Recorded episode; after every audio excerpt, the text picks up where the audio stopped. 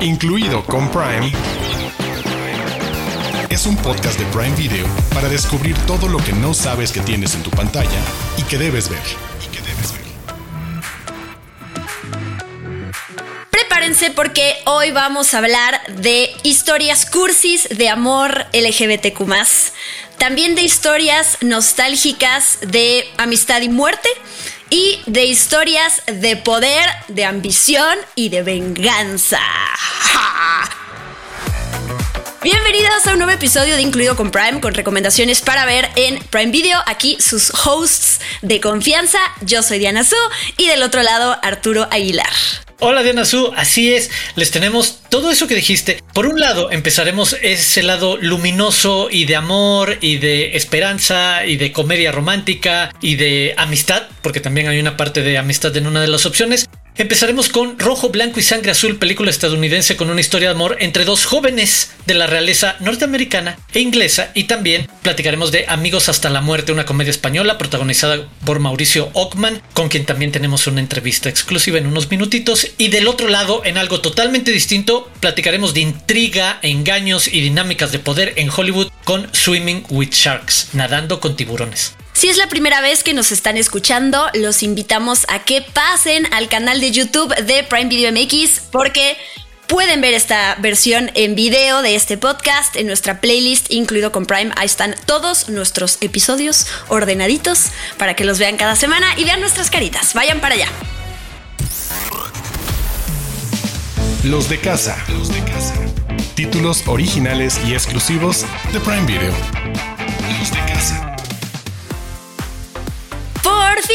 toca hablar del estreno de una película muy esperada, por lo menos por mí y sé que por muchos fans, que es Rojo, Blanco y Sangre Azul, que es adaptación de la novela romántica LGBTQ de 2019, que fue escrita por Casey McQuiston y que el New York Times la incluyó en la lista de bestsellers. Aquí tenemos la historia de Alex, por un lado, que es el hijo latino de la primera presidenta mujer de Estados Unidos. Y por el otro lado tenemos a Henry, que es un príncipe inglés que no se caen bien en un principio y que terminan enamorándose. Una comedia romántica que a, mí me recordó a películas como Lo que una chica quiere o El príncipe y yo, por mencionar títulos de comedias románticas que tienen que ver con la realeza y con estos temas. Me encantó Arturo, me gusta mucho la química entre ellos. Es, es una historia rosa completamente, idílica y me parece hermoso ver al público queer participando y representando, representado perdón, en una comedia romántica como no suele suceder en una de estas películas de cuentos de hadas.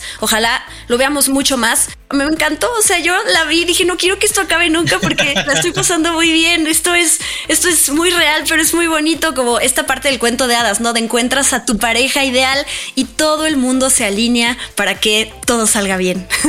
No, dentro de ese universo que describes de la comedia romántica, idílica, aspiracional, perfecta, de cuento de hadas, llevado como al extremo, sí es una toma moderna, necesaria y la verdad muy entretenida dentro de lo que ofrece. A mí lo que me gustó en particular también es el juego que hacen para construir previo a esta relación amorosa una competencia en los terrenos del bromance, de estos dos mejores amigos o dos peores enemigos, que siempre es una delgada línea entre una cosa y la otra, que siempre tienen algún tipo de pique y que a partir de ese bromance, eh, que además hemos representado en un montón de otras películas y que es como parte de la conversación de cuando hay esta química entre dos actores que suelen ser una pareja de acción pero nunca pasan a otro plano, creo que esta película, desde la comedia romántica, sabiendo lo rosa que va a ser, juega muy bien en esa primera parte sobre el pique de no se caen bien, se consideran insoportables el uno al otro, pero empiezan a platicar por mensajes, el tipo de respuesta y humor que tienen ellos, sabes, como que muy realista, muy eh, al mismo tiempo como irónica, sarcástica, porque genuinamente no se caen nada bien, no les estamos contando nada, porque esto es sobre todo los primeros 15, 20 minutos de la película de, en verdad me caes a más no poder, pero hay una metida de pata compartida en un primer evento que, que tienen, que se ven obligados a hacer una digamos, una campaña de marketing o de relaciones públicas de que no, sabes que el hijo de la presidenta de Estados Unidos y el príncipe británico son buenos amigos, no tienen un pique, no se odian mucho.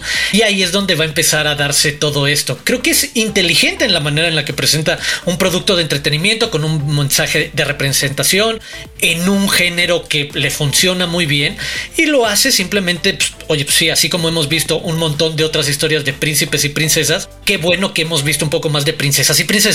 Ya era hora también de ver un príncipe y un príncipe y aquí casi se lo toman literal, ¿sabes? Tal cual. Es protagonizada por Taylor Sacar Pérez. Él es Alex en la película y quizás lo ubican de, de, otras comedias románticas como El Stand de los Besos 2 y 3, ahí aparece. Y por Nicolas Galitzin, que él es Henry, él es el príncipe inglés, que sale en Purple Hearts. bueno, él tiene, tiene más películas.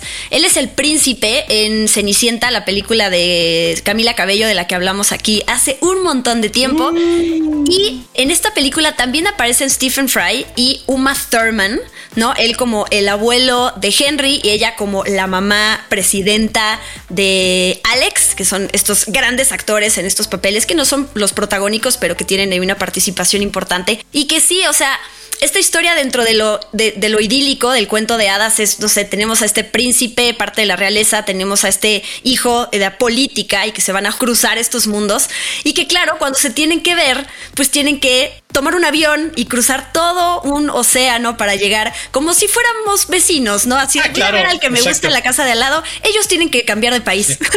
Nada más. Esa es parte de esta historia rosa que de verdad a mí me encantó. Así ya la quiero volver a ver. la verdad. Y pues bueno, con eso cerramos esta primera recomendación. Rojo, Blanco y Sangre Azul estrena en Prime Video el 11 de agosto. Ya llegó por fin el día.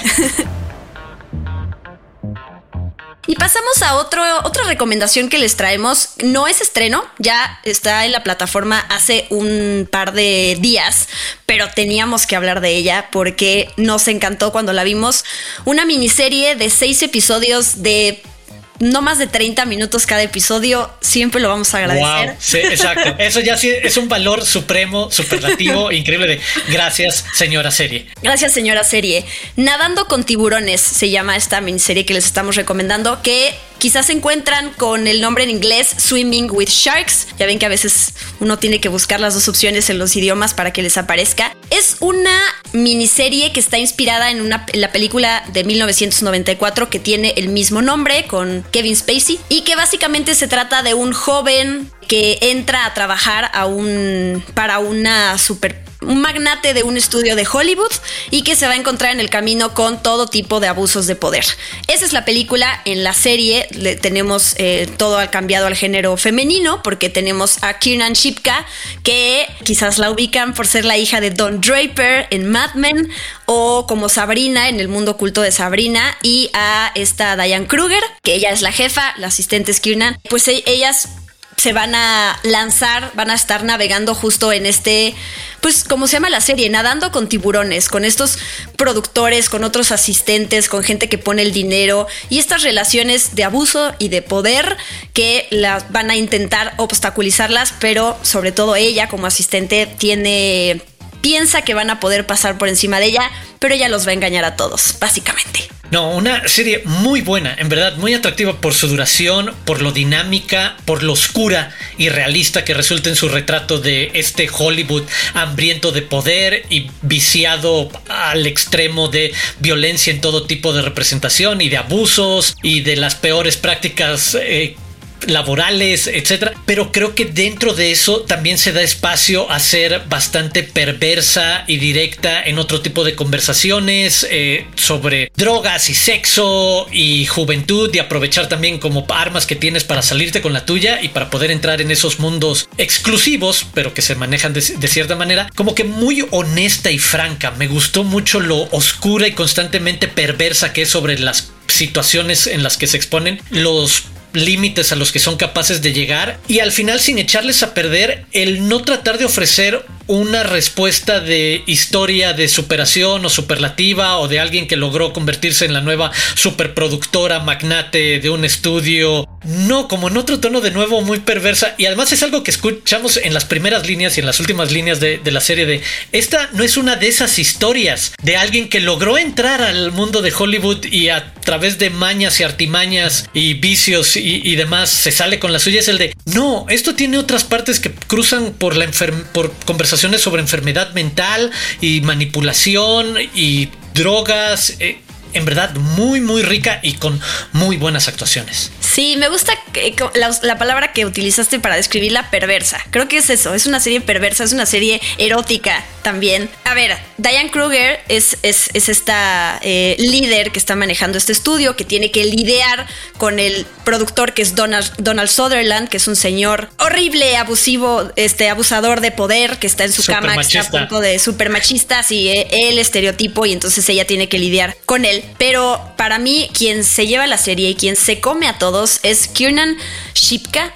¡Wow! O sea, yo quedé maravillada, eh, es magnética, es espectacular, o sea, tiene una presencia en pantalla increíble que sí, ya, ya habíamos, la habíamos visto en Mad Men y desde ese momento dijimos, esta mujer tiene, bueno, esta niña tiene toda una carrera, tiene un talento increíble y lo que vamos a ver seguramente de ella en los años que vienen es wow, o sea, ella, el papel que ella tiene que hacer tiene que ser de esta mujer que parece ingenua, inocente y que llega a este ambiente laboral, pero no es cierto, ¿no? Y, o sea, la presencia que ella tiene en pantalla, de verdad es que sí dije, ¡Ah! estoy enamorada de ti, Kiernan Shipka. De hecho, yo creo que es un poco más su serie que de Diane Kruger. Creo que es más su historia lo que mueve toda la trama y, y ella lo soporta de manera increíble. Como dices, ese jugueteo entre inocencia y perversidad y malicia y el de, no, tú eres la mente macabra maquiavélica detrás de todo, tres pasos adelante y sabiendo cómo jugar también con otras cosas. Sí, sí, me encanta.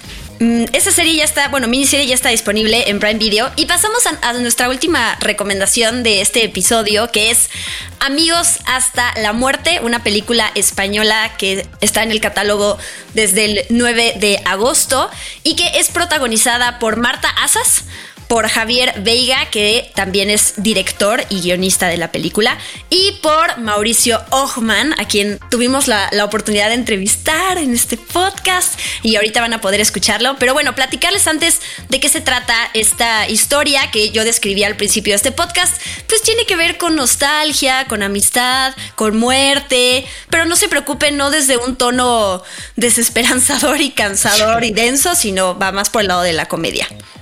No, totalmente. Ese, esta historia de Mario, Nacho y Suso tres amigos de toda la vida, han compartido de todo, en algún momento de su temprana adolescencia, obviamente ya era la disputa del cariño, del amor de, los dos amigos, pero que siempre se han mantenido unidos hasta que hay un punto de quiebre en el que este triángulo amoroso se convierte en esa definición de triángulo amoroso ya complicado o de conflicto, y pues detrás viene lo que hace el giro después de un gran quiebre de fueron todos amigos y de repente hay este quiebre, que se da la noticia de que uno de ellos tiene una enfermedad terminal. Y cómo reacciona los tres a tratar de abordar esto. Y creo que algo que también la hace atractiva es la decisión de cómo se cuenta, de tener también a una narradora contándonos todo lo que está pasando, que es nuestra protagonista, de cómo lo veía ella un poco como de nuevo la titiritera que puso en marcha mucho de esto para tratar de reconectar a dos amigos cuando se entera de información que puede servir después de que ella fue un poco la responsable de esa separación. Y creo que simplemente esa es la premisa para imaginarnos muchos encuentros y desencuentros y conversaciones sobre amistad y muerte y perdón desde la comedia, desde reírse mucho de esas cuestiones de todo lo que vas a hacer para tratar de hacer sentir bien a tu amigo que tiene una enfermedad terminal, pero sin decirlo directamente así y tratar de hacerte reír en el proceso. En ese tono se mueve amigos hasta la muerte. Exacto, todo es manejado con, con, humor. De hecho, de las primeras escenas de la película, pues eh, eh, está esta pareja que se va a separar y entonces la forma en que él le reclama cosas de, ¿por qué? No sé, ella le dice, voy a, fui a, casa. ¿Por qué le dices a casa? Ya no es tu casa, es mi casa. Tienes que decir que fuiste a mi casa, ¿no? Como ese tipo de reproches de adolescente que todos hemos tenido, justo hace que la película no caiga en un terreno denso a pesar de que está tratando temas que tienen que ver con la muerte, ¿no? Pero bueno, eso es amigos hasta la muerte y qué mejor que uno de los protagonistas nos platique más sobre esta película y pues tú presenta tu entrevista con Mauricio Ochman. No diré mucho más, aquí está lo que platicamos con Mauricio Ochman de Amigos hasta la muerte. Close Up. El invitado de la semana. Y así es, estamos platicando con Mauricio Ockman, protagonista, entre otras cosas, de la película Amigos hasta la muerte, una película que acaban de escucharnos en el, podcast hablar de ella, sobre amistad, sobre duelo. Pero Mauricio, muchas gracias por estos minutos. Antes que nada, ayúdame a definir cuáles son los temas principales que precisamente Amigos hasta la muerte toca. Pues bueno, la verdad es que primero... Eh, padrísimo estar aquí eh, platicando contigo, sobre todo de esta película que para mí es como pues como un bebé, porque eh, soy coproductor de la película y, ahora sí que desde que me llegó el guion cinematográfico de Amigos hasta la muerte, escrito por Javi Veiga, eh, me encantó, ¿no? Eh, y, fue, fue una manera como de de unir fuerzas para llevarlo a cabo y poderlo eh, levantar y coproducir eh, entre México y España, ¿no? Con mi productora Onírica Films y su productora Medio Limón en, en España y eh, rodarla toda en Galicia, que los paisajes son espectaculares y las locaciones son, tienen un valor de producción muy bonito. Y, y, sobre todo contando esta historia que habla, sí, sobre la amistad, eh, el valor de la amistad, eh, el amor dentro, dentro de la amistad y, el amor de pareja, los códigos eh, implícitos y no implícitos dentro de una amistad y las, las consecuencias de de, de, de repente pues transgredir ciertos códigos dentro de la, de la amistad y luego cómo la vida eh, te sorprende, cómo nos puede sorprender de un momento a otro donde todo es de una, de, una forma o estás parado en la vida de cierta manera y un día te dan una noticia que, que, te vuelca, que te, que, te revuelca, ¿no? O sea, como, como sucede en la película que, que uno de los tres eh, está diagnosticado con una enfermedad terminal. Eh, para los que no la han visto, que la pueden ver eh, ya en Prime Video, ya está en la plataforma, no los voy a spoilear, pero eso hace que, que la amistad a pesar de haberse distanciado, porque Nacho, mi personaje, pues rompe la regla de oro y se mete con, con, con, la mujer del mejor amigo, y este y eso hace que la que, se fracture la, amistad y este evento años después el evento de la noticia hace que que de alguna manera se vuelva a, a, rescatar o a, o a enfrentar ciertos duelos, ciertas heridas dentro de este vínculo de, de, de amistad de estos tres, ¿no? Entonces, creo que es una película que con el tono de Javi, que es con esta, este, este, esta comedia, pero drama, pero, pero yo, yo le digo a Javi que tiene un estilo muy Woody Allen eh, a la española, ¿no?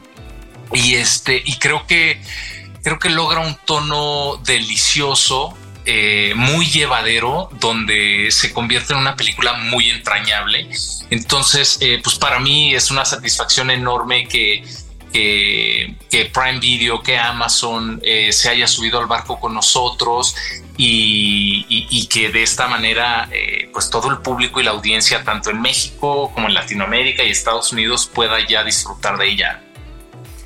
Quiero detenerme un poquito en algo que platicabas hace un instante, el cómo te sientes ante el estreno de una película que, que además es tu debut como productor y que te lleva a involucrarte de otra manera, desde otro punto de origen de la misma.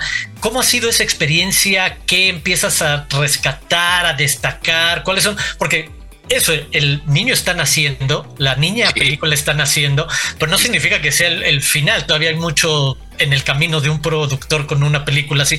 Pero en este momento, ¿qué dirías, Mauricio, productor? Pues mira, la verdad es que desde el inicio eh, ha sido un viaje maravilloso porque eh, la verdad el vínculo que, creamos eh, Javi, Marta y yo en el momento en el que hicimos el compromiso de, coproducir esta película ha sido maravilloso, o sea, porque hemos, hemos defendido, custodiado, luchado por sacar el, mejor producto eh, con la mejor calidad, eh, respetando em, lo, que Javi quería transmitir y lo que quería contar con la película. No me puedo deslindar de la parte productor-actor.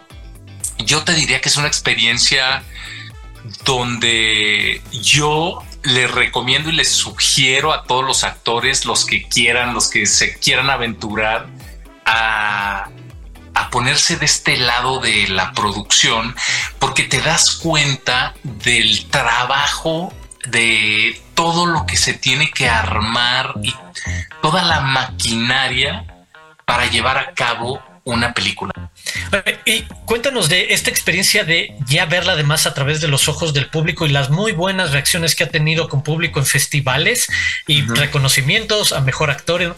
¿Cómo ha sido esa parte de esta buena recepción que ha tenido en festivales y también cuando ya puedes verla tú a través de la experiencia de otros? Sí, fíjate que eh, yo no, no, no tuve la oportunidad o no he tenido la oportunidad de ir a los festivales en, España por porque estaba he estado como filmando y haciendo otras cosas y no, no, no me lo permitió la agenda, pero eh, he leído las reacciones, he leído las críticas. Eh, el mismo Javi y Marta me han contado, mi socio eh, en Onírica, Eduardo Canto, que él tuvo la, oportunidad de ir al Festival de Málaga y ver la reacción de la gente. Todos están encantados con la película. Eh, ahora, algunos medios que, que les pudimos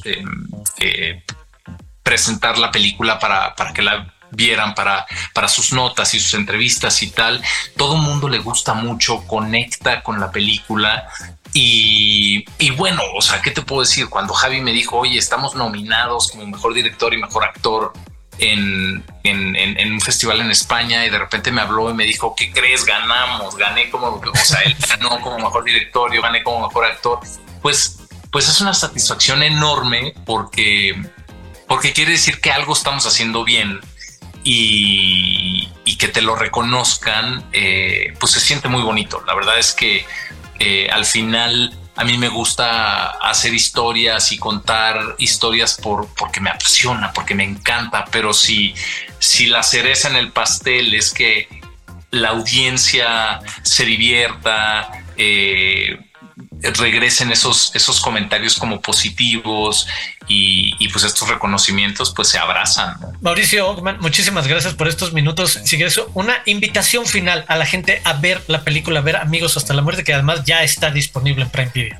No, muchísimas gracias a ti Arturo por el espacio, por el tiempo y bueno, a toda la gente que, que está aquí, que nos está viendo. No se pueden perder Amigos hasta la muerte, ya está en Prime Video véanla y escríbanme, escríbanme por redes sociales y, y, coméntenme lo que piensan de la película. Incluido con Prime, es un podcast de Prime Video. Esta semana les tenemos una lista de recomendaciones muy especial un cumpleaños, una película, aprovechando que varios actores con grandes películas cumplen años en agosto y que pues las pueden ver en Prime Video. Iniciamos con el 7 de agosto, cumpleaños de Charlize Theron, quien protagoniza Mad Max Furia en el Camino, edición Black and Chrome, la versión del director George Miller en blanco y negro, ganadora de seis premios de la Academia. 8 de agosto, Dustin Hoffman, con un clásico Todos los hombres del presidente de 1976, inspirada en el escándalo Watergate que provocó la dimisión del presidente Nixon en Estados Unidos.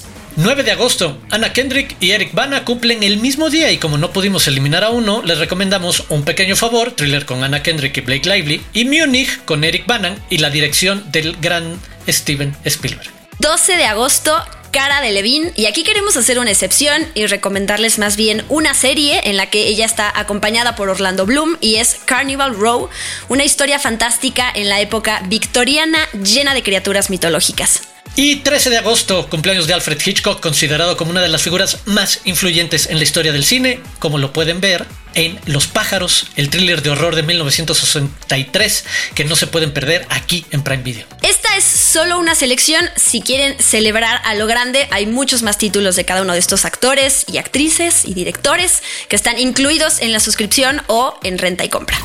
Prime News. Noticias calientitas de Prime Video. Prime Video anunció que la primera escena de la segunda temporada de La Rueda del Tiempo ya está disponible al final de la primera temporada, es decir, al final del episodio 108, como una sorpresa especial para los fans. Antes de ver el adelanto, hay cinco cosas que recordar sobre la primera temporada. Número 1. La búsqueda del dragón renacido inicia en Dos Ríos.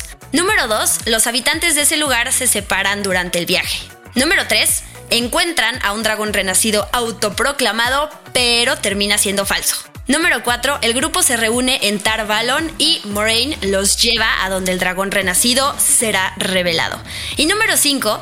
Rand cumple la profecía como el dragón renacido y pelea en contra de quien cree que es el oscuro en el ojo del mundo, rompiendo su sello e indicando que se avecina una guerra.